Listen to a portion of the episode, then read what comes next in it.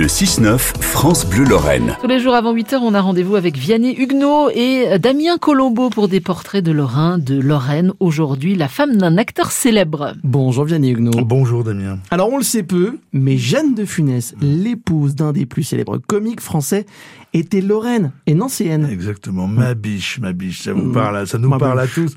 C'est une réplique parmi les plus illustres de l'inoubliable Louis de Funès, s'adressant un peu penaud, finot à Claude Jansac. Mm. euh, cette comédienne interpréta souvent le rôle de l'épouse de Louis de Funès dans Oscar et puis dans la série des gendarmes. hein. Si bien qu'on finit par croire qu'elle était l'épouse à la ville euh, comme à la scène. Mais la vraie biche euh, à Louis, c'était une Jeanne, en effet nancéenne, décédée en 2015 à l'âge de 101 ans.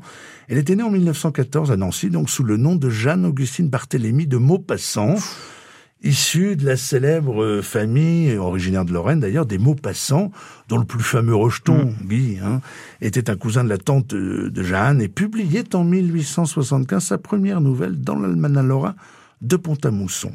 Mais alors Jeanne vécut peu à Nancy, euh, c'est ce que rappellent Olivier et Patrick de Funès hein, dans une biographie de leur père, je les cite, la petite Jeanne Barthélemy, future Madame de Funès, n'a pas eu la chance de connaître ses parents. Son père, qui s'appelait Louis aussi, fut tué par un obus à Verdun en 1918 et comble de malheur, sa mère est morte peu après dans de terribles souffrances.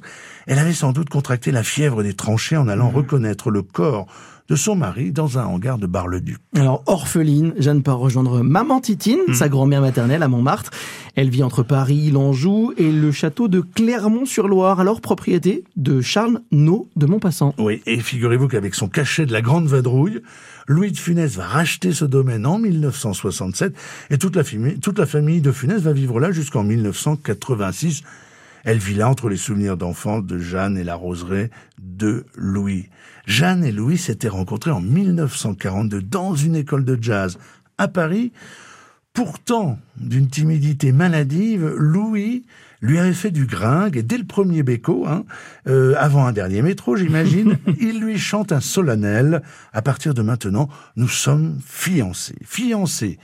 Et si ému que Louis oubliait de préciser bah, qu'il était déjà marié euh, depuis 1936 avec Germaine, une ancienne championne de tennis et qu'il était, il avait oublié aussi de lui dire qu'il était déjà papa. Euh, et alors là, évidemment, Jeanne tombe des nues euh, lorsqu'elle apprend tout ça et elle lui dit au revoir. C'est alors que Louis de Funès, qui est sincèrement amoureux, hein, accélère son divorce. Il restera l'homme de Jeanne jusqu'à sa mort.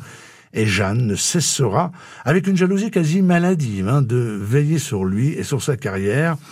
En tout cas, la Nancéenne est en partie à l'origine du flamboyant parcours de notre Louis national.